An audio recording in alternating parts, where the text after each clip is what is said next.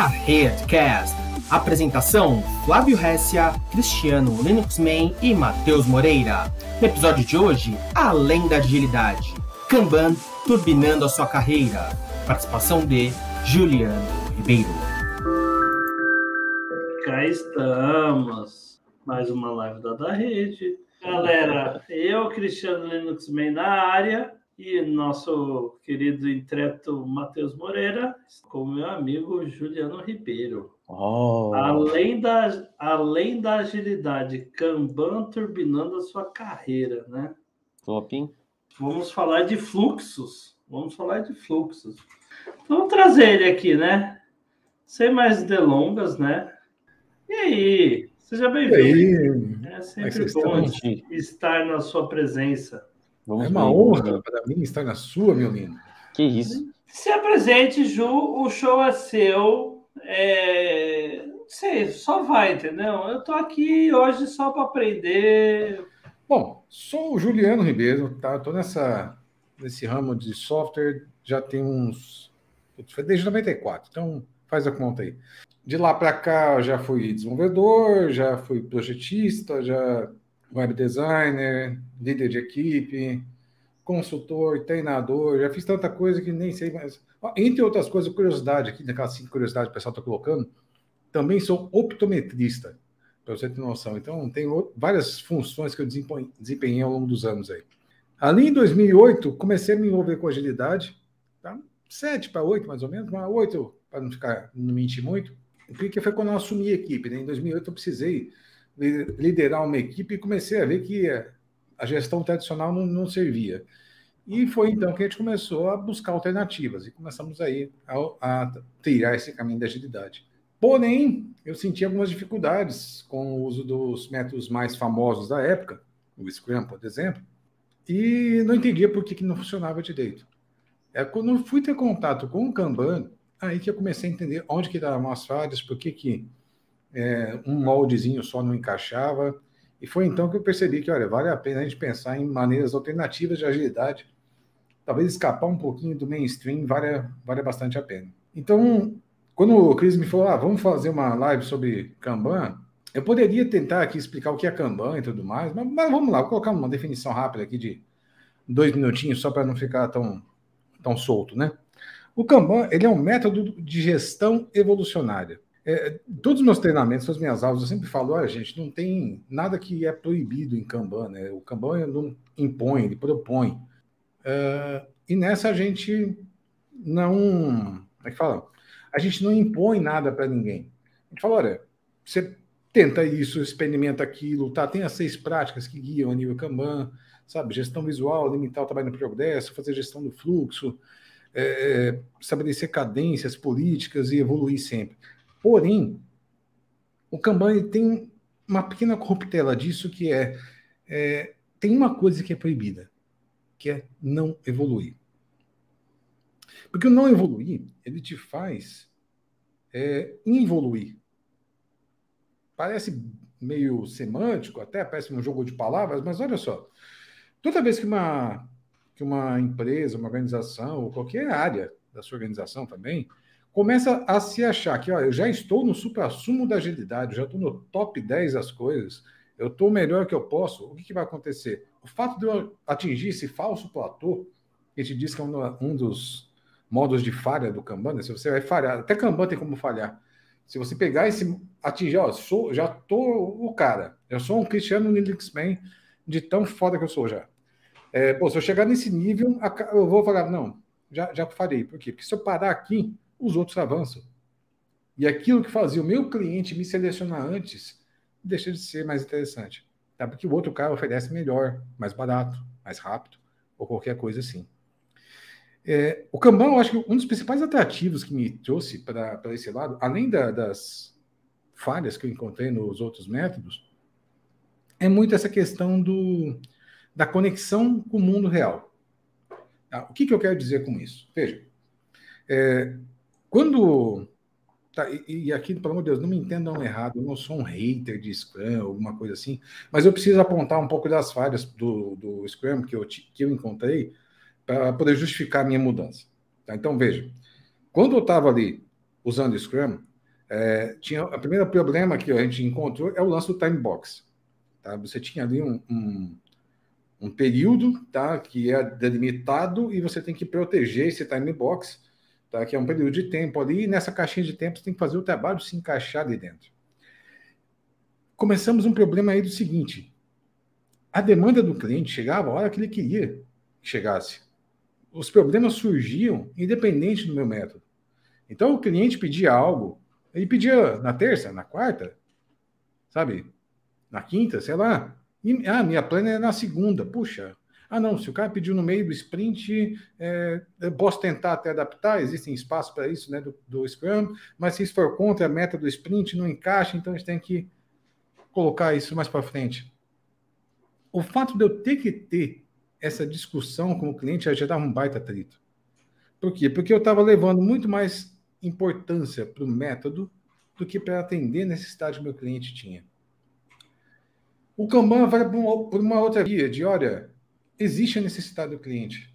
Isso já acontece. A realidade já está acontecendo na sua frente, você querendo ou não. Você brigar com a realidade seria inútil, ou no mínimo um esforço em vão que, que você pode fazer, então, em cima desta realidade? E aí começou a abrir meus olhos de, olha, eu não vou mais brigar com o cliente para poder criar uma metodologia ou tentar impor uma metodologia. E aqui cliente entenda também a sua gestão, os seus colegas de trabalho tudo mais. Começar a impor métodos para as pessoas, para fazer as pessoas, é, é, aquele processo todo se encaixar, para fazer com que as pessoas se encaixem no processo. Isso dá um trabalho desgramado e não vale a pena.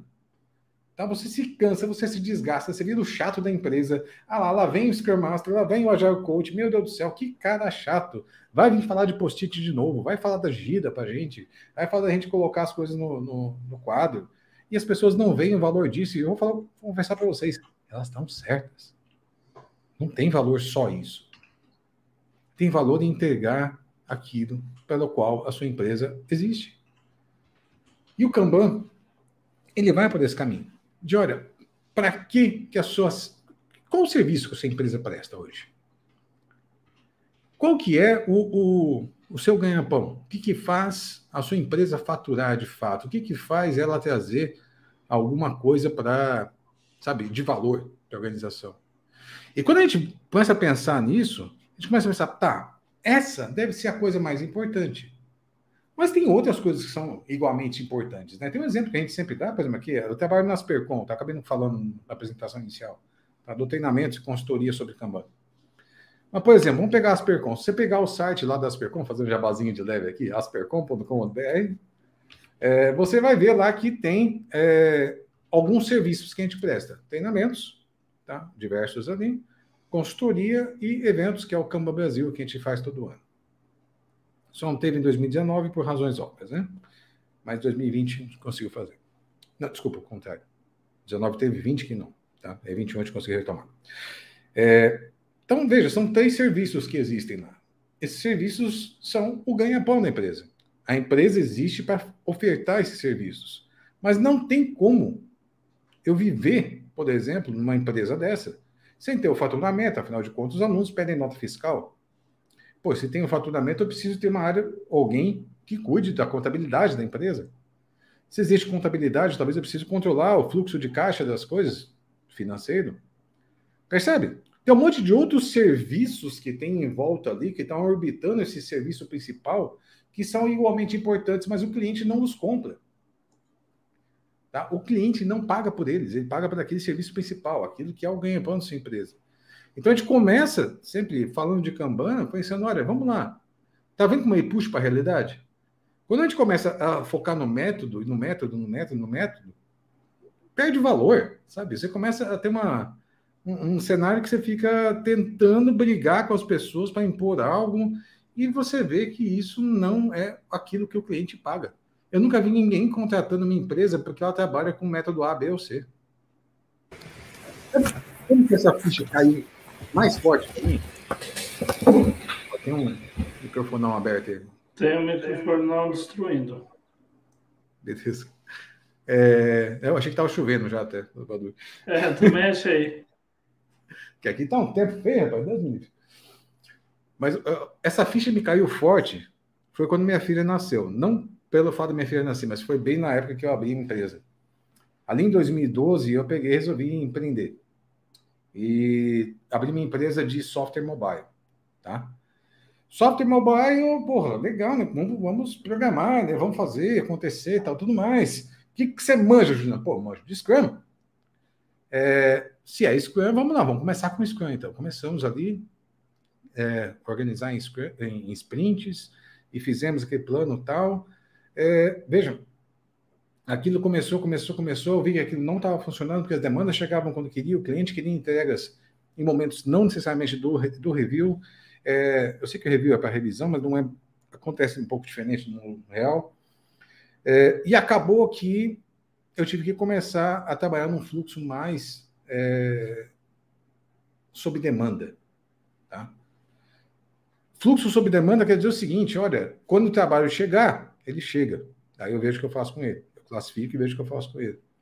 Eu entrego quando? Quando eu acabar. Tá? Acabei o trabalho, entrega. Tá? Porque fica mais fácil entregar. Eu já acabei, entrega logo. Tá? Não tem por que eu segurar para esperar chegar numa reunião específica para poder fazer a entrega. Então, se eu já acabei, já entrega. Tá? Já termina esse assunto.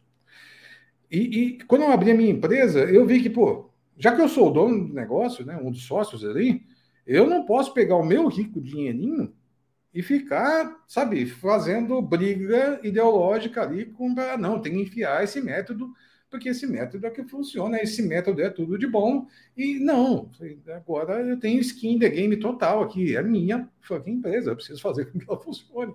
Então eu não posso deixar isso dessa forma. Ah, aí o, peso, o peso e a gordura começa a ficar muito mais, ainda mais quando no negócio que está começando agora, né, Juliano? E aí o, o, o, o, mistura tudo, né? Mistura o seu comprometimento com, com, com a coisa, com as entregas e tal, é, a, a, gordura que um, que um modelo, por mais que seja menos pesado do que outros tantos, mas tem o seu peso, é, e, e, o, e o momento ali que, que a empresa está aqui, cara, qualquer detalhe é um grande prejuízo, né? Exato. E era uma empresa bem chutinha, né? Tinha três pessoas. Sim. É, então era bem, era bem leve de se modificar. É... Ah, manda um ro-ro-ro aí, João, pro teu filho. Tá? Oh, oh, oh, tem uma toquinha em algum lugar aqui, depois eu pego. É, é, então, mas onde eu estava? Assim, na empresa. E aí, cara, aconteceu de que eu precisei começar a fazer aquilo que funcionasse para o meu negócio. E foi aí que o Kanban caiu como uma luva. Eu comecei a trabalhar as coisas, uma coisa muito mais metrificada. A gente parou de fazer estimativa, a gente parou de fazer planos e começamos a trabalhar nesse fluxo de entrada e saída, entrada e saída para fazer as coisas acontecerem. Veja, é, é, não estou falando que Kanban vai resolver todos os problemas da sua vida, tá? Deus me livre, não tem isso. Se tem alguma bala de prata no universo, essa bala de prata é você, meu querido, porque você é a pessoa que vai resolver os seus problemas. Começa por aí, a gente começa a se tratar como adultos de verdade e falar: olha, a responsabilidade é sua. Porque ao adotar um modelo, Tá? Quando você adota um modelo, seja ele qual for, eu sei que eu falo muito disso, mas vamos pegar outro aqui, vamos pegar a Safe, vamos pegar a XP, ou qualquer Crystal, vamos pegar DSDM, qualquer modelo. Pegou um modelo, ele por si só, ele é um pacote de soluções. Tá? Um pacote de soluções é maravilhoso, é ótimo, porém, será que é, aquela solução é para o seu problema? Será que você tem aquele mesmo problema que foi pensado, que o carinha que estava montando aquele método pensou na hora de escrever aquele método? Ou não? São outros problemas, são outras necessidades. São necessidades que você precisa de mais imediato do que os, as soluções que ele está se propondo agora. E quando você tenta solucionar um problema que você ainda não tem, você cria outro problema. E esse que é o meu problema hoje. Estou redundante nisso. Mas esse que é o meu problema com os modelos prontos. Quanto mais modelo pronto você tenta colocar na sua organização, mais problemas você está gerando, porque você está construindo soluções para problemas que você talvez não os tenha. E os problemas que você tem de verdade você não está solucionando. Mas isso é o quê? É uma terceirização desgramada da, da responsabilidade. Porque ao invés de pegar e assumir a bucha para si mesmo e falar, olha, eu vou resolver os problemas, Tá? Eu não vou ficar me baseando em modelinho de seu ninguém. Ah, eu vou fazer agora, vamos pensar uma solução. Qual que é a solução que a gente vai adotar? O que a gente vai fazer para mudar aqui acontecer? Sabe? Então, em vez de eu pegar e puxar para a gente essa responsabilidade e falar, nós vamos fazer, eu pego e terceirizo isso para o método. Não, gente. Eu, o, o Kanban fala o seguinte: ó, a responsabilidade é sua. Porém, existem seis práticas que eu posso adotar. Né? E essas práticas vão te dar suporte para que você tome as suas decisões. Para onde que o negócio vai? Qual que é o estado da arte da coisa? Ninguém sabe. Tá? Por quê? Porque cada negócio é único. Não tem duas Spotify. Tá? Tem a Deezer, que é parecida, mas não é igual. Todo mundo, todo mundo que é programador aí sabe fazer um CRUD na vida. Tem dois CRUDs que são idênticos? Talvez. Mas é raro de acontecer. O tempo todo a gente tem que fazer ainda. Tá lá, o tempo inteiro tem que fazer tela de login, tem que fazer sempre. Tá? Não tem talvez duas iguais, duas idênticas por mais bobo que pareça, não tem a mesma solução para todos os, os, problemas do mundo. Não tem um, um modelo para todos governar. Sempre a gente vai ter que pensar em soluções próprias. Então, essas seis práticas são para isso. Tá? A primeira delas é a gestão visual, ou seja, eu vou trabalhar de maneira com que o trabalho possa ser visualizado, ou seja, vou expor o trabalho, certo? Deixar ele exposto para que as pessoas possam enxergar. É, a segunda delas é limitar o trabalho em progresso, ou seja, eu vou eu não gosto muito da palavra limitar, que as pessoas pensam que eu estou restringindo. Não é isso. Tá? Limitar o trabalho em progresso é basicamente o seguinte: qual que é a tua capacidade hoje? Vamos assumir essa capacidade? Porque a gente fica nessa imaginação doida de que a gente, ah, não, se botar pressão a gente faz mais. Não é sustentável. A qualidade cai. Tem um monte de defeito. Te, posso te ajudar? Por favor. O limitar aí está na questão de eu entender qual é o meu limite de execução de X tarefa. Isso. É isso aí. Na verdade, na verdade é, é, é, é, garantir que não seja necessário avançar mais do que o limite existente, né? É, é basicamente assim, por exemplo, ó. Não exemplo, querer abraçar o mundo com, com, com, as mãos, né? Senão... Não, quer ver um exemplo legal? A minha casa aqui, moram quatro pessoas, tá? É, então, se alguém perguntar, Juliano, qual a capacidade da sua casa? Quatro. E tranquilo. Essa é a capacidade atual.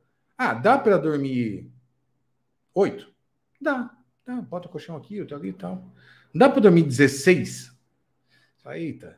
É, dá para colocar as crianças todas no. Dá, dá, dá também.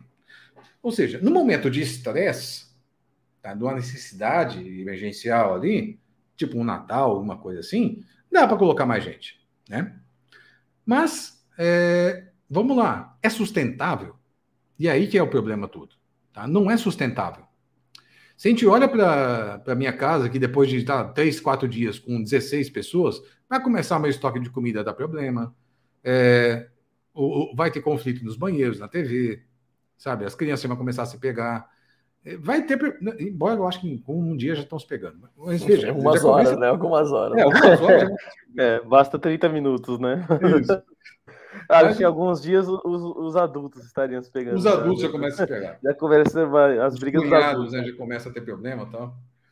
Então, veja, é, é, é, um.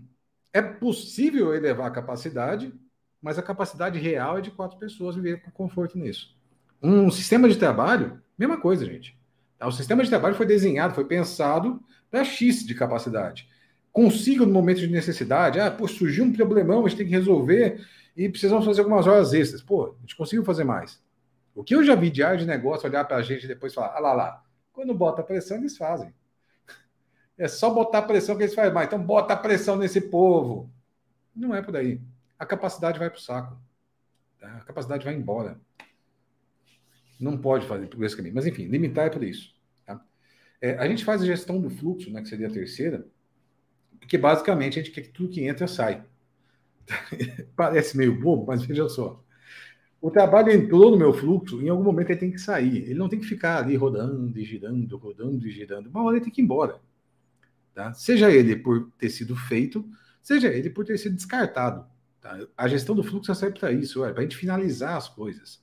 Tem um mote que o pessoal fala bastante, né? Que é para de começar e começa a terminar, que é muito aplicável aqui, né? A gente quer terminar coisas, não quer ficar começando um milhão de coisas, porque um monte de coisa começada não tem valor. Coisa que a gente começa, começa, começa, nossa, fantástico, vamos começando isso aqui e tal, quando a gente termina. Sabe o que a gente está fazendo? Gerando estoque. Tá? E esse estoque, ele é nocivo para a gente. Extremamente nocivo. Por quê? Porque toda vez que eu tenho uma tarefa a mais, duas tarefas a mais, três tarefas a mais, o trabalho do conhecimento, que é o que a gente faz, é prejudicado. O trabalho cognitivo é prejudicado por muita coisa em progresso. Algum de vocês produz alguma coisa de manufatura? Eu acho que não, né? Não, mas tem bastante cliente nosso que faz, né? Não, legal. Ou, Quem faz manufatura que... não, não é tão afetado por isso. Tá? A gente que pega informação, trabalha informação e devolve informação, os trabalhadores do conhecimento, né? Nome bonito dá para isso. Mas basicamente a gente não produz nada, a gente não recebe nada, a gente processa informação e devolve processada, no fim das contas. Tá? A gente aplica conhecimento em algum lugar. É, isso é um trabalhador do conhecimento. Esse trabalho cognitivo ele é extremamente prejudicado quando você tem muitas coisas por fazer. Tá? Tem um estudo de uma, uma psicóloga chamada Bluma Zeigarnik, que ela cunhou o efeito Zeigarnik, que ela fala que olha, toda vez que eu recebo uma atividade, eu recebo uma carga de tensão junto com ela. Toda vez que eu concluo uma atividade, essa carga de tensão é, é, é dissolvida. Então, quanto mais atividades eu tenho, mais tenso eu estou. Quanto mais tenso, pior é o trabalho do conhecimento. É, então, e aí, aquela, aquelas famosas afirmações, né, cara? Puta, eu tô, eu tô tenso, mas não sei com o que, né? Aí pode pegar, pedir para essa pessoa para dar uma olhada no tio dela, que vai estar tá carregado de tarefa, né? Exatamente por isso. Né? Bem isso, bem isso. Então, essa é a terceira política, né? Tipo, olha, eu tenho que fazer com que as coisas sejam finalizadas. A quarta, ah, a quarta prática fala o seguinte: olha, tua empresa tem regras do jogo hoje. Você pega essas regras, seja elas quais forem, e torna claras para todo mundo. Tá? É tipo quando eu estava jogando banco imobiliário com a minha filha, que ela criava regras o tempo inteiro. É horrível de jogar. Agora, imagina uma empresa assim, tá? Que você, quem está escrevendo as regras é sua filha. É complicado. É complicado. Sim. Então você tem, tem que tornar claras essas regras. Quais são as regras do jogo? Sabe? É. Como é que a gente vai jogar é. aqui? E, e, se não der certo, tudo bem, te combina de novo a regra. O importante é a regra tem que estar tá clara. É igual que você ensina na mesa de truco, né? Eu, quando sento na mesa de truco para jogar truco, até com quem eu jogo sempre, falo, galera, vamos só combinar as regras, né? Porque, justamente para que não, não, mudar a regra depois, no, no, no, meio do jogo. Rapaz, eu já fui bom de truco, mas é porque eu tenho uma expressão facial boa, eu, eu faço uma cara de bravo, assim, o cara pensa que eu tô com. Meus blefs são bons. Agora todo mundo que está vendo essa live aqui já sabe que eu não sou tão bom assim. Mas eu, eu, eu blefo com convicção. É, é, de quase sapatear em cima da mesa quando eu tenho, sei lá, um 4 na mão. Ah, mas quem trabalha com tecnologia sabe mentir bem, velho. Lá, lá, lá da rede, os, os, truques são intensos lá no da rede, os truques são intensos tem, também. É, tem, que saber, tem que saber mentir e falar depende, né? Aí já era. Ah, não, não, é consultor. Aí já é consultor, já. Aí já é consultor. PowerPoint, PowerPoint ajuda bem também. Consultor Porra, special de consultor. Se o cara falar depende, fala depende do contexto, pronto. Aí lascou. Aí o cara tá contratado, bicho. Aí pode colocar. Consulting no, specialty, né? Já pode botar no, no, no, no currículo lá, consultor Júnior. Aí, mano, chega a pingar o bagulho, Vitor. É bonito, oh, Matheus. É, né? Essa veio bonito. Pingou tudo no meu note aqui, vou até limpar aqui. Ei, lasqueira. Eu tô com uma aguinha aqui, ó. tristeza. Depois eu abro uma ali. Vamos lá. Então, ó, quarta é tornar as regras do jogo claras. A quinta seria a gente falar de, de cadência, de ciclo de feedback, né? O que eu já tive de gente que não entendia que Kanban tem cadências é uma loucura. Sério, é, teve uma empresa uma vez que eu cheguei lá, que a gente fez um assessment e descobriu que pô, não tinha como colocar Scrum, eles queriam Scrum. Eu falei, cara, você tem um fluxo muito maluco, não tem como. É, leva mais de mês para as coisas chegarem aqui, tá? não tem condição. Vamos ter que ir pelo Kanban. Ah, não, mas eu queria Kanban, porque Kanban tem entregas, tal. Oh, Scrum, porque Scrum tem entregas, tal. Mas fala, ô filhão, tem entrega também no Kanban. Você entrega quando fica pronto. Eu tive que explicar, teve todo um trabalho de evangelização. É, porque a pessoa não entendia que, ah, não, achei que era tipo uma esteira, né? Uma pastelaria, aquele negócio todo o pessoal já costuma falar tanto. Enfim, estabelece quais são as, essas cadências, né? Tem um monte de assuntos que são interessantes a gente está olhando. E a última prática seria da evolução. Olha, eu não posso parar de evoluir. Tá? E evoluir para nós é fundamental. É, quer dizer o seguinte, olha, mas eu não vou evoluir de qualquer jeito. Né? Isso é um negócio importante. Evoluir, gente, significa o seguinte: eu entendo o que tem hoje, eu sei que dá para melhorar, e eu me mexo naquela direção usando um pouquinho de regra científica, de olha, Entendeu o que tem? Beleza, faz um experimento em cima disso e vê se atingiu um resultado comparando com a, o número anterior. É bem simples. Não tem, estou pedindo para ninguém virar um cientista de foguete aqui. Mas é, olha, quanto que é o teu número antes? Ah, eu quero diminuir o tempo de entrega de algo, né? Que é o clássico. Ah, poxa, o tempo, quanto que é o tempo hoje? Para começar, né? Ah, é X, beleza. Então, a partir de X, a gente já propõe um experimento para poder ver se a gente consegue fazer X vezes 80%, uma coisa assim. Ou então, por exemplo, ah, quero melhorar a felicidade. Vamos pegar uma coisa um pouco mais abstrata. Quero melhorar a satisfação interna dos meus colaboradores, né? Legal. Até isso dá para a gente metrificar de alguma forma, para ter um número de base. Tá? o, que, eu já vi de gente charlatã por aí que chega e fala, ah, não, nós melhoramos. E fala, tá, mas quanto que era antes, quanto que está agora? Não, mas pergunte para as pessoas. As pessoas são mais importantes. Não, eu sei que as pessoas são importantes, mas você pergunta para as pessoas, é, é, é, elas acham que melhorou. Mas ela não sabe dizer quanto, não sabe dizer o quê. E acaba que a gente gasta rios de dinheiro numa solução que nem é tão efetiva. Então, eu acho muito importante a gente ter esse certo respeito pelo que já existe, o respeito pelo como a empresa é, respeito pelas pessoas, pelo que elas estão fazendo hoje, por que, que elas fazem daquele jeito. Tá? Não está à toa.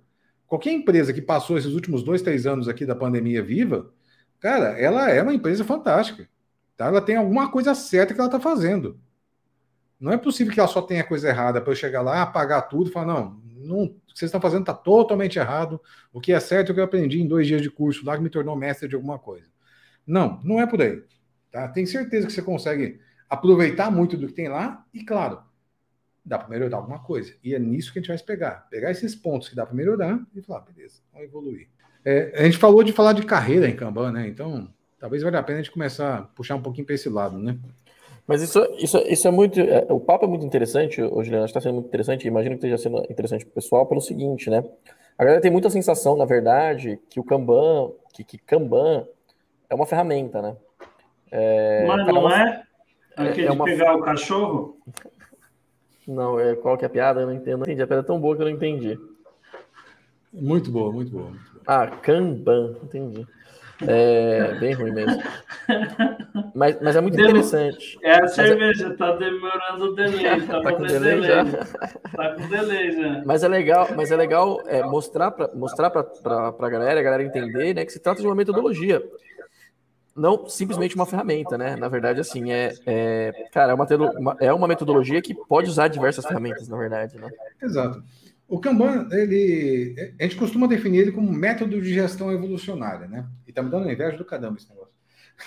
Desculpa, eu vou pedir do Kanban. Foi mal, cara, foi mal. tá gelado? Ah, não, tem que estar, tá, obrigatório. Mas veja só, é, eu digo que é um método de gestão porque ele serve para poder fazer a organização do trabalho. Então, olha, o trabalho está desorganizado, a gente organiza ele com o Kanban. Evolucionário por quê? Porque a única coisa que é proibido é ficar parado. Então a gente tenta evoluir em cima disso. É, e eu acho que ele pode ser chamado de ferramenta sim.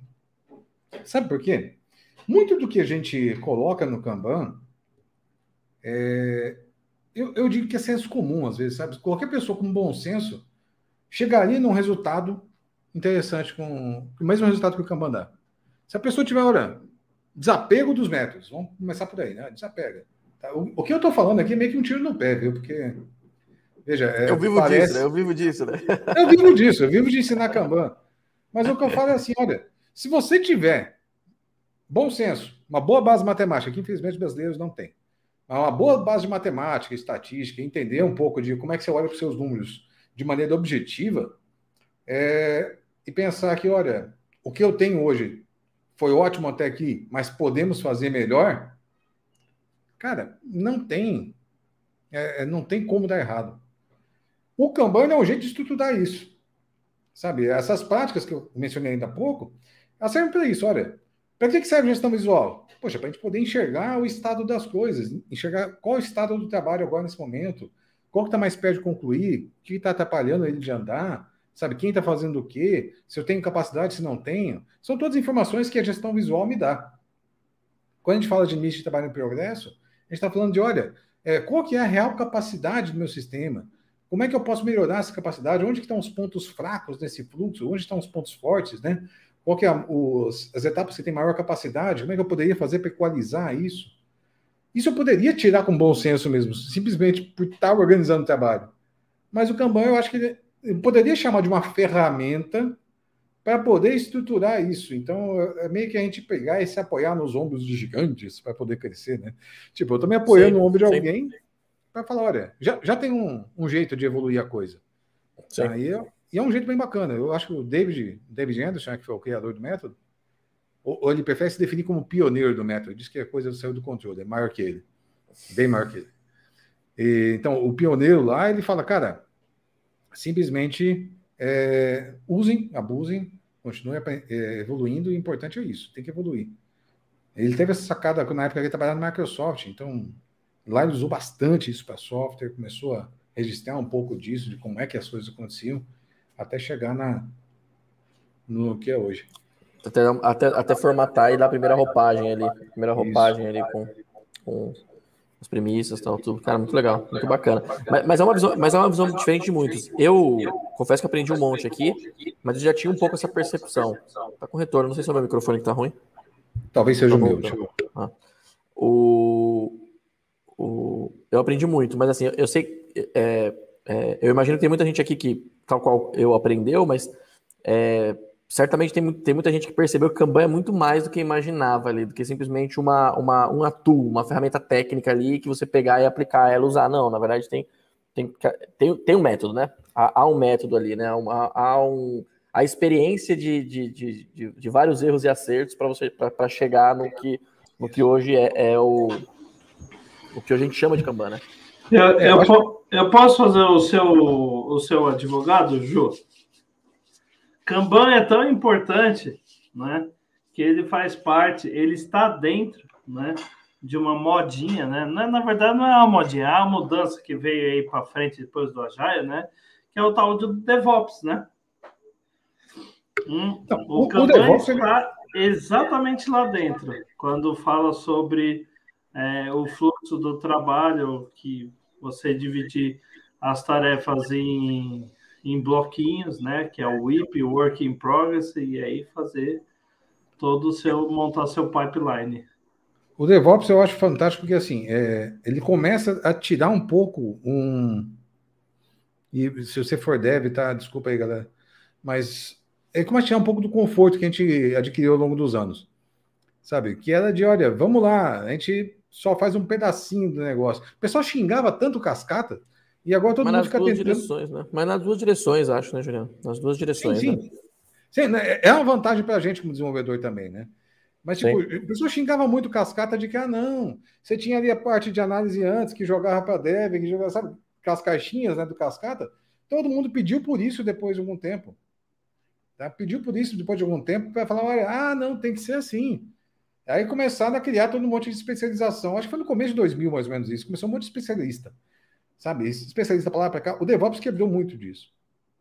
E o Kanban, ele sempre, sempre pregou que, olha, o fluxo deve ser visualizado de ponta a ponta. O fluxo tem que ser enxergado desde o cliente pedir até o cliente receber. Esse fluxo inteiro é o que importa para ti. Você pode ter fluxos menores? Pode. Tipo, ah, eu tenho um fluxo que é só do desenvolvimento. Posso. Eu posso ter um fluxo que é só do teste? Posso. Mas é, o que tem valor mesmo para a gente é esse maior. Esse aqui é o que vale. Por quê? Porque é isso que paga nossas contas. É o que paga os boletins da empresa. Então, pagar os boletos é, fundamental para a gente. Por isso que eu falo que tem esse negócio de trazer o pé no chão de volta. Sabe, sair um pouco desse mundo faédico que o pessoal criou de agilidade. De, vamos fazer um negócio diferente, é, todo mundo em consenso, tudo mais. Gente, consenso, por exemplo, é um negócio caríssimo. É caro ter consenso. Você juntar todo mundo para tomar uma decisão sobre alguma coisa é uma das coisas mais caras que você pode fazer. É, a gente vê hoje, cara, para você marcar uma reunião com três decisores, cara, é super difícil. Para marcar uma reunião com três pessoas já é difícil. Vai marcar um churrasco. Exatamente. churrasco é para se divertir, para comer carne e tomar cerveja. O pessoal fica lá, não, tal dia eu não posso, tal dia eu não posso. É, o, a minha esposa, a minha esposa, o apelido da minha esposa é consciência. Meu irmão pergunta, né? Per, meu irmão fala para mim, pergunta para sua consciência se você vai poder ir, se você vai poder ir no churrasco semana que vem. Eu vou lá para consciência e pergunto para ela se eu posso. Tem um amigo meu que a dele é vontade. Deixa eu ver com a minha vontade, se eu com vontade de ir. o Nodade, não sei se ele está vendo, um abraço. É, então, o, o, o, tem muito disso de, olha, vamos precisar evoluir, precisamos fazer uma coisa diferente, precisamos trazer uma certa realidade. O DevOps, eu acho que ele começou a trazer um pouco disso, né, de expandir um pouco mais, de que, olha, filho, o trabalho não acaba aqui não, ele vai um pouquinho depois, tá? O cliente ainda não recebeu esse negócio. Tem mais coisa para fazer aí. Precisamos colocar algo mais. É, e tem todo um pedaço antes, né, que a gente acaba esquecendo, né? Que é muito do que tem sido muito pouco discutido, que é a fase do upstream, né? Do Kanban. O Kanban ele tem dois, dois pedaços, né? Que é o não é bem pedaço, mas sei lá, dois, duas partes ali, duas partes. Tá, que são divididos pelo ponto de compromisso. É, o ponto de compromisso ele é aquele ponto que eu falo, ó, vou fazer essa solução que a gente combinou, hein? Essa aqui que a gente vai construir. E dali para frente a gente chama de downstream, aquele pedaço que a gente está construindo a solução. Upstream é eu estou selecionando qual que é a melhor opção para construir. E ali eu, eu acho que é uma fase que hoje tem sido muito pouco explorada nas organizações, ou muito mal explorada nas organizações, que é descartar coisas. Sabe, tem que ter um, um certo desapego quase que budista aqui na, na fase do upstream, que é de chegar e falar: olha, não, esse aqui não é bom, joga fora. Ah, isso aqui não vai dar o retorno que a gente queria, joga fora. Ah, isso aqui, nossa, que ideia idiota, joga fora. A gente precisa ter um pouco mais disso, não de ideias idiotas, mas de descartar. Por quê? Porque se eu juntar nós quatro aqui, filho, vamos lá, pensa num problema que tem na sociedade, problema de mobilidade pública da cidade. Se juntar os quatro aqui, a gente vai ter soluções ótimas. Bota em prática elas. É caro construir. Agora, ter ideia é fácil. Bota nós quatro no boteco aqui, a gente sai com uma ideia para tudo, um monte de coisa para resolver. Agora, constrói essas soluções. É difícil, é caro, dá trabalho. E, e é nisso que a gente fica separando. Então, olha, aí ter ideias e selecionar essas ideias é fundamental para que a gente economize a nossa capacidade. Porque a capacidade é limitada. E como ela é limitada, eu tenho que proteger essa capacidade. Por isso que o upstream quase sempre é desenhado como um funil, né? Por quê? Porque tem ideias lá no começo, todo mundo tem uma ideia louca e vai afunilando, porque eu vou descartando o que não presta até chegar no compromisso e falar, beleza, essa aqui eu posso me comprometer, porque eu tenho capacidade e eu sei o que precisa ser feito. É mais ou menos isso. Então, sim, e, DevOps eu acho que é. E aí, e aí Juliana, como é que fica essa questão? Fiquei, fiquei, fiquei, curioso agora, assim, como é que fica, por não conhecer o método mesmo. Como é que fica essa questão com relação às ideias, por exemplo, ideias descartadas? Como é que isso fica registrado, cara, para no futuro talvez ser, ser utilizado, mas simplesmente não vai avançar para a construção, é isso? Não, descartada. Tipo, Descartar não, fica um, é- registro, fica um registro que alguém pensou nela lá um dia, mas ela, é, ela é não, simplesmente deixou morreu, de. Morreu. Morreu. Não, é, é descarte. Morreu. Tipo, joga no lixo e acabou. É, Você não vai para execução. É, porque veja só. É, lembra tem essa ideia de novo depois. Tem essa ideia de novo depois se precisar. Isso. Não, veja só. Lembra que eu falei de, de tornar as regras claras? Tá? Tornar suas políticas explícitas? Essa, as regras de descarte têm que estar muito claras. Quando que eu descarto algo? Quando que eu jogo fora? Ou por que eu jogo fora alguma coisa?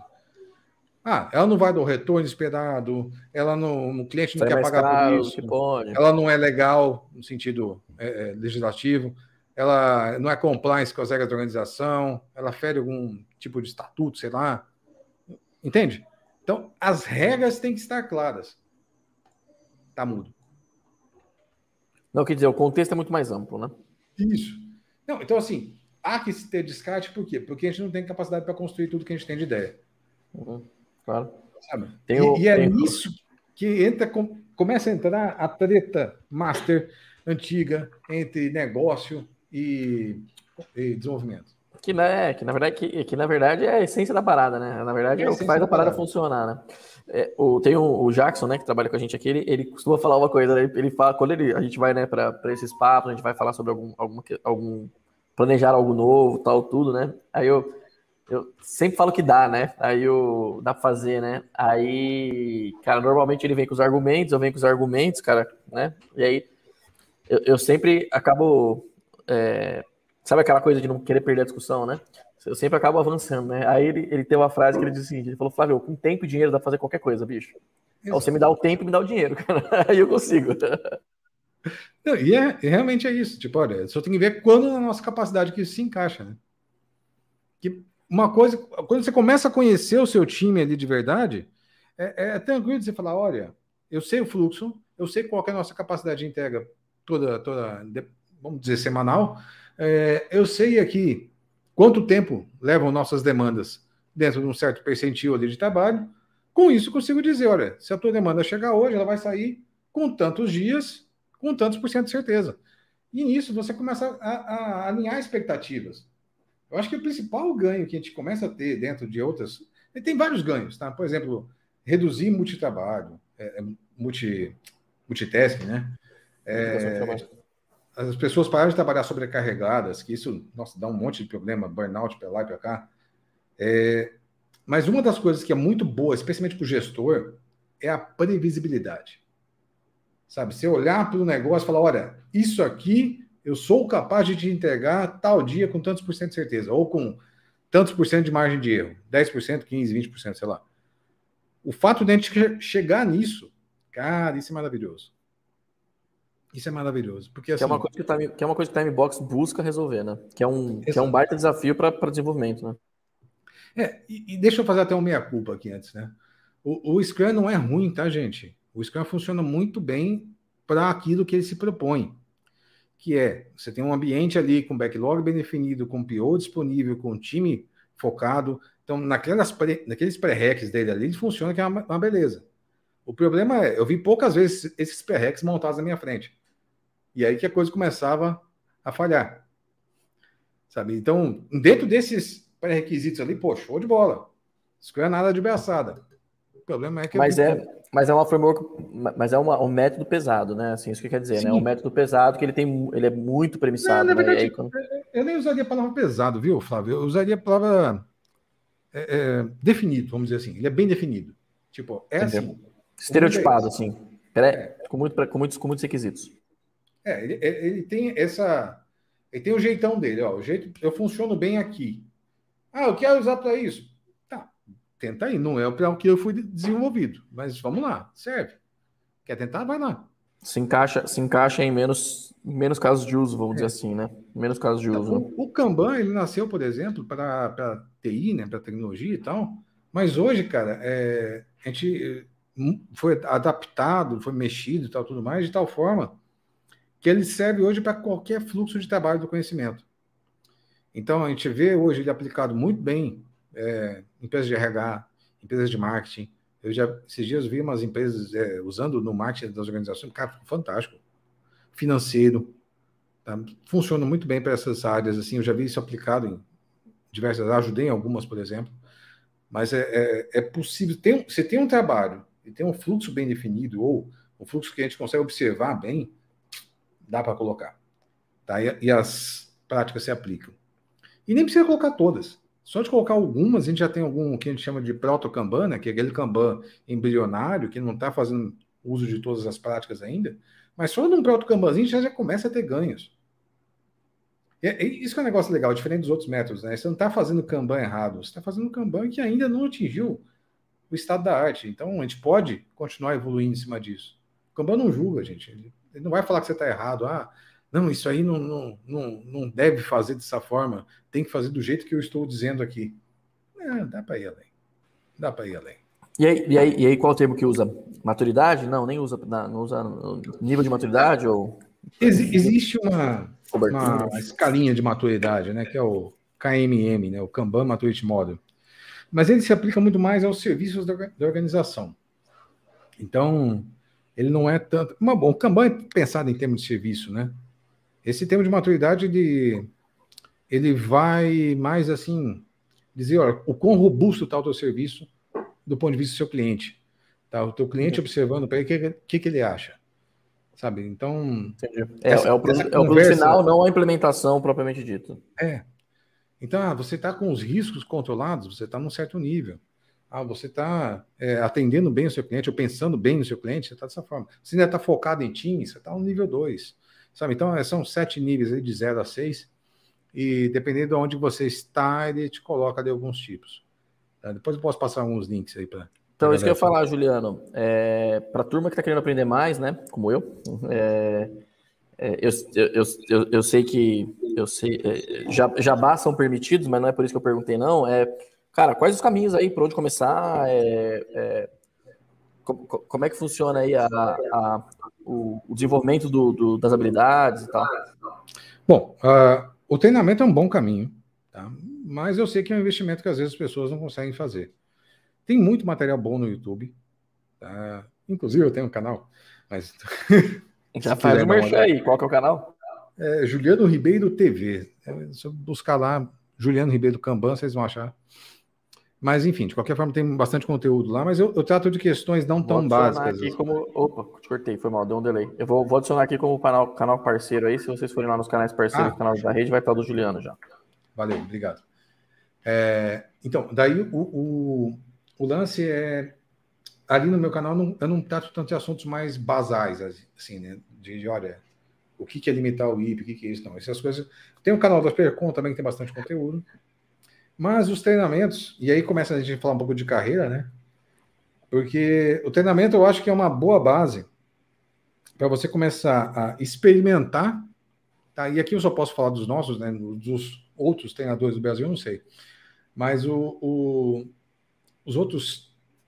O treinamento das Percont passa por um processo ali, vamos dizer assim, de desfragilização do aluno. Que olha, o aluno que chega para a gente lá sem saber como proceder é, é, sobre quais são as melhores opções, quais são as melhores práticas, tudo mais, a gente vai fazer com que ele seja um tomador de decisão para poder ver se, olha, eu consigo ou não adotar essa prática, é hora ou não de adotar essa prática, quais são os prós e contras em adotar essa prática, quais são os defeitos do Kanban. Que, como eu disse, é, o Kanban é simples, gente, são 18 páginas. Catar lá o, o Kanban Guide agora, que saiu esse ano, passou, saiu um guia do Kanban. Você pode pegar lá, tem em português. Então dá para você ler ele rapidinho. Tá? Tem até figurinhas, tá? Para o pessoal mais preguiçoso de ler. Mas o, o, o Kanban em si é simples, são seis práticas. Mas as ciladas é que não são simples. Sabe, onde uh, o grande conhecimento, o grande ganho que você vai ter num treinamento, num, num curso, é, bem dado, bem estruturado, é saber, olha, onde que é o problema? Qual que é o pró da adotar gestão visual? Qual que é o contra? O que, que eu pago? O que, que eu perco? Sabe, a gente sempre fala disso, né? Que, poxa, todo mundo gosta de quadro, né? Quadro é bom, pô, quadro é legal, me ajuda a organizar o trabalho. Ah, os post-its eu consigo ver a situação das coisas, beleza. Isso é o que eu ganho. O que, que eu perco quando eu coloco um quadro? Eu perco, sei lá, uh, perco tempo para atualizar o quadro. O quadro, se não tiver atualizado, não serve para coisa nenhuma. Sabe, eu perco um trabalho de gestão ali que eu preciso manter esse artefato funcionando. Tem um monte de coisinhas que eu perco ao longo do processo. Então, nos treinamentos eu acho legal por isso, porque assim, a gente não fica focando em só te ensinar a área. Cria um quadro, existe um modelo de quadro assim, assado, Deus me livre. Não, não vai por esse caminho. Então, o treinamento ele vai muito mais na linha de, olha, legal, você vai adotar gestão visual? Beleza. Você vai ganhar isso aqui, mas você pode perder isso aqui. Coloca na balança e vê o quanto você quer colocar num quadro. Ah, vamos limitar o tamanho do progresso. Legal. O que, que eu ganho, o que, que eu perco? E a gente exercita muito isso, né? Além de, claro, Vamos falar de gestão de fluxo e tudo mais. Então, os treinamentos das Percom, pelo menos, eu posso falar com bastante propriedade, já venho dando já dois anos. E, assim, eles realmente formam isso. Tá? Eu, eu sempre falo que o, o, grande sucesso no treinamento não é o cara sair da, do treinamento e falar, nossa, que dinâmicas legais, que jogo maravilhoso, tá? porque isso aí é fácil de fazer. Agora, e o sucesso do aluno depois? Sabe, o que que o, como é que eu garanto que o aluno vai conseguir depois pegar aquelas práticas e colocar no mundo dele. Isso é fundamental para mim. É por isso que, por exemplo, todo dia tem aluno que me manda o WhatsApp aqui, meu WhatsApp é quase público, e eu falo, ó, pode mandar. Pode mandar por quê? Porque se você tiver dúvida, é porque eu falei, então é culpa minha. Então eu tenho que pegar e tentar esclarecer para você. Vamos lá. E, e, é isso, a gente tem uma garantia até. Qualquer aluno que me pingar ali pode me pingar no WhatsApp e falar: olha, Juliano, lembra de tal ponto tudo mais. A gente tenta manter grupo de WhatsApp até eles se ajudarem ali. Mas a gente sempre pra evitar manter... a duplicação e tal. Para evitar a duplicação isso. e tal. Não, é isso. Às vezes dúvida de um ajuda o outro também. Ou, ou acende uma lanterninha na cabeça do cara. Ah, interessante. E, e, carreira, Juliano? Tem carreira, quero dizer assim, cara, tem, sei lá, graduação, esse tipo de coisa? Para Kanban? Tem, tem. É, os primeiros níveis ali, né? Tem, tem uma, uma uma que a gente chama de TKP. Eu acho que eu tinha até um slide, deixa eu ver se eu encontro aqui. É, a primeira certificação, ou a mais introdutória, vamos chamar assim, é a TKP. A TKP, ela, Team Kanban Practitioner, né? Então, ó, por exemplo, a, a, primeira ali embaixo, né, que é a Team Kanban Practitioner, ela não é para quem vai seguir carreira. Tá? Então, essa é uma. É uma ah, eu quero conhecer de Kanban para poder sobreviver dentro do ambiente de Kanban. Essa é o treinamento que eu recomendo. Fazendo esse, você consegue já entender o básico para poder operar, vamos dizer assim, um sistema Kanban. Agora, eu vou projetar um sistema Kanban. Aí já começa a subir essa vertical. Tá? Se eu vou projetar um sistema Kanban, o que eu quero fazer é o KMP. Tá? Então, é o Kanban Management Professional. Então, nessa daí eu vou aprender como é que eu kanbanizo uma área ou várias áreas, um serviço ou vários serviços, ou serviços interdependentes e por aí vai. Tá? Então, a gente, nesse treinamento, ele, é, o foco dele é isso. Olha, eu vou te ensinar a kanbanizar um serviço da sua organização. Tá? O KMP é um profissional hábil para isso. Se você vai aumentar um pouco essa escala, quer falar sobre, é, como é que chama? Mudanças em larga escala, convencer pessoas, quer começar a entrar um pouco no, no, no psicológico da coisa, entrar um pouco naqueles livros que a gente tinha comentado na live passada junto com a, com a Guaiçada, sabe, de como é que eu trabalho a cabeça das pessoas, gatilhos e tudo mais, uhum. o KCP é o programa. Tá? Então, subindo aqui um pouco mais, o KCP é o profissional que começa já a trabalhar em, em nível maior de, de amplitude ali de trabalho, ele é capaz de trabalhar até com 600 pessoas ali ao mesmo tempo, começa a observar um serviço de maneira muito mais ampla, mas o foco dele é a gestão da mudança, é fazer com que a mudança aconteça numa escala bem maior. E aí você tem as duas tops, né? Que é a AKC lá em cima e a AKT. É, até aqui o que eu tinha falado é basicamente curso. Então, você fez os cursos ali que são necessários, você cumpriu o currículo para poder chegar nessas. Essas duas têm um processo certificatório, tá? Porque é a acreditação, né? A Kanban Invest ela dá uma, um negócio, olha, você tem crédito com a gente porque você provou que é bom.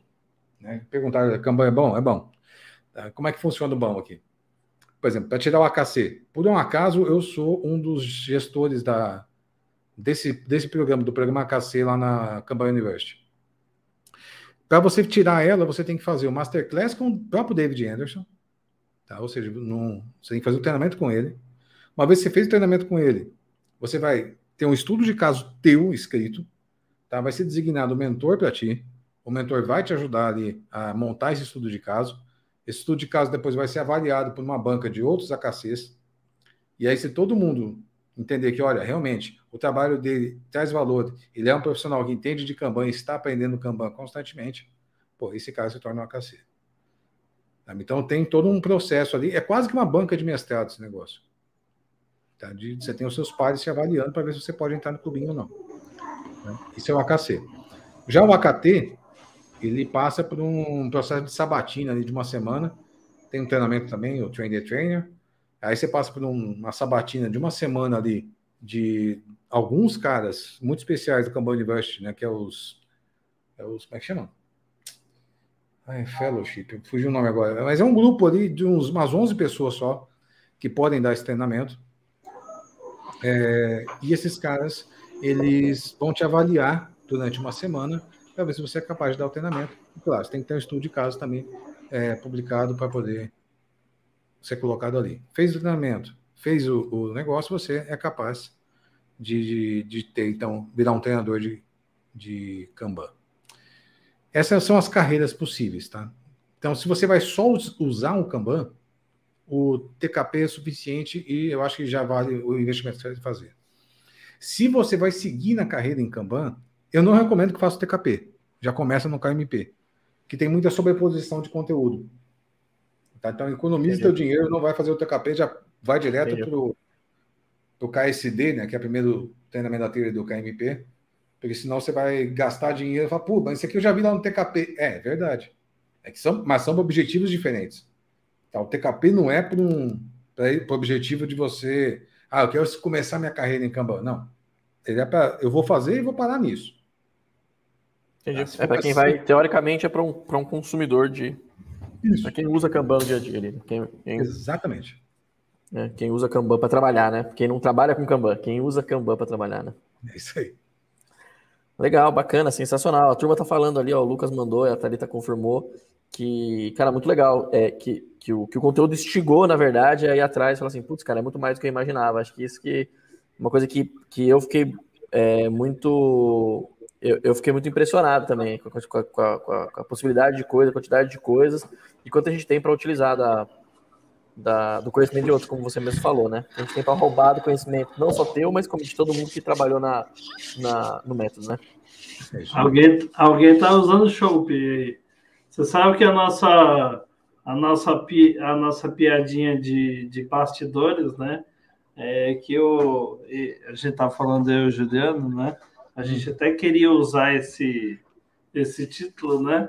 Que é Kanban indo além dos post-its, né? Do, dos quadrinhos coloridos, né? E todo mundo fala, ah, para que, que isso é esse troço na parede aí, cheio de, de quadrinho colorido, não sei o quê? Tem muito, muitas coisas ali atrás. Pô, mas quer ver uma implementação de Kanban que não usa post-it? É, você precisaram no mercado no meio da pandemia? Hum, precisaram? Sim. Não. Eu, eu precisei. Cheguei Sim. lá na porta do mercado, tá, alguém gel, máscara, distanciamento, que negócio todo. Mas eles me entregavam uma senha. Chegou para vocês isso também? Tem uma senhazinha para controlar quantas pessoas tinha dentro do negócio? Sim. Para mim teve. Tipo, uma, um, um, tipo um limite de capacidade ali, né? Tem a isso. senha, quem sai, devolve a senha, pega a mesma senha e entrega para usar na, Isso é um sistema Kanban, nem quadro tem. Existe uma capacidade dentro do mercado, é X. Eu estou controlando a capacidade pela quantidade de tokens que eu tenho ali. Acabaram meus tokens, não tenho mais capacidade. Enquanto houver tokens, eu tenho capacidade. Gestão visual na prática, sem quadro. Uhum. Controlando a capacidade do sistema. Isso é Kanban.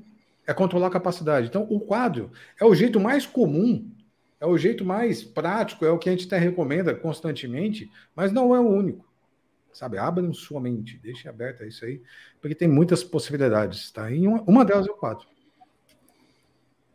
Quando a gente fala de trabalho linear, assim, o quadro parece bem bacana. Mas tem mais maneiras aí. É, é uma forma simples de você representar o todo, né? Mas você poderia, por exemplo, é, olhar a quantidade de tokens disponíveis e usados, por exemplo, que fica fácil de entender. Exato. Fácil de, de, você entender o, o limite ali, como tá. Genial, sensacional, fenomenal, Juliano. Obrigado demais aí por vir aqui pelos ensinamentos. É, aprendi um montão. Já fui, quando você estava falando, eu fui só anotando aqui. É, já fui lá também no aspercom.com.br. Já me inscrevi no teu canal. É, já coloquei o teu canal como parceiro aqui. Inclusive, precisa colocar outros canais como parceiro aqui, Cris. Coloquei o Papo de mim aqui, coloquei o do Juliano já enquanto a gente estava aqui. É, mas tem muita gente que veio aqui, a Escola da Nuvem, tem muita gente que veio aqui para a gente colocar e publicar, né? É, exatamente, tem o Papo Cloud, tem o Full Cloud, vou colocar todos aqui já. Vou estar com a mão na massa. Juliano, animal, cara. Animal, meu. Aprendi um montão. Tenho certeza que a gente ainda vai falar muito, vou fazer muito negócio. Vou, vou indicar os serviços de vocês para muitos clientes nossos e até para a gente. Agradeço. E não se esqueçam, fiquem em casa e estudem. Você ouviu mais um episódio da Da Redcast com a apresentação de Flávio Hessia. Acompanhe todos os episódios da Redcast nas principais plataformas de streaming.